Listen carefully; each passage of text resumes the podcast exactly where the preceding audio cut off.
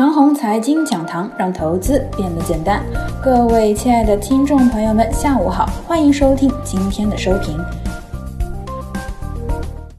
盘面已经展现出第一缕阳光。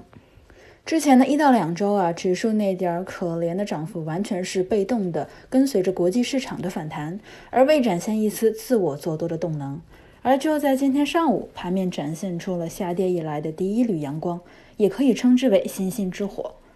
隔夜欧美市场啊无所表现，今天清晨开盘的亚太股市呢也是垂头丧气。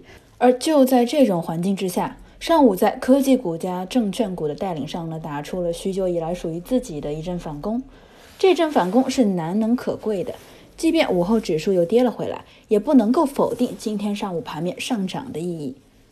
午后的回落幅度呢并不大，主动杀跌的能力并不足，所以今天午后的回落无伤大雅。走势上呢毫无问题。今天上午的上攻毕竟是许久以来的第一缕阳光，强度呢还不够大，再次就被乌云所盖，合情合理。既然已经展现出属于大 A 自身的反攻动能，那么接下来这股动能呢会逐步的增强。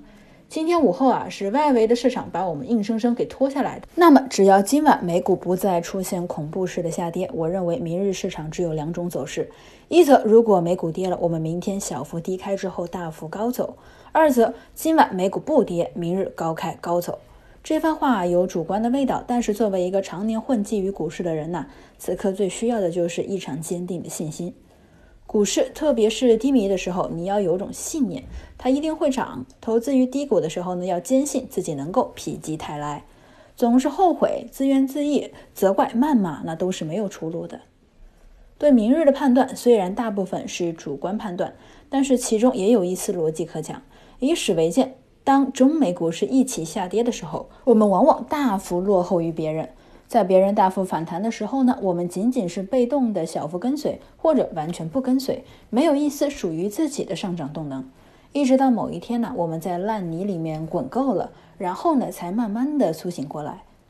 个人认为啊，以今日为界，大 A 呢会逐步苏醒。为什么我们市场的反应速度总是比别人慢呢？我这么说吧，一场下跌啊，让一亿个独立的账户搞好，和让一千万个账户搞好，哪一个更快一些呢？我们的股市呢，就是一亿个独立账户，而美股啊，估计比我们少得多，所以啊，我们通常都会慢一些。最后，我们来说说板块，科技股跌到这个位置，已经有不错的投资价值了，而且最近的跌势呢，已经衰竭了。今天午后啊，黄金股的拉升应该是乌龙，是一批资金看到日本股市大跳水之后做的避险动作。不过，虽然是乌龙，但是可以说明一点。避险已经用黄金了，那么农业和食品股是不是就有问题了呢？资金为什么不继续去这两个板块避险呢？大权重方面，接下来券商股的机会呢要大于银行保险，既有基本面的因素，也有技术面的因素。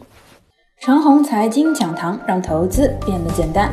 各位亲爱的听众朋友们，下午好，欢迎收听今天的收评。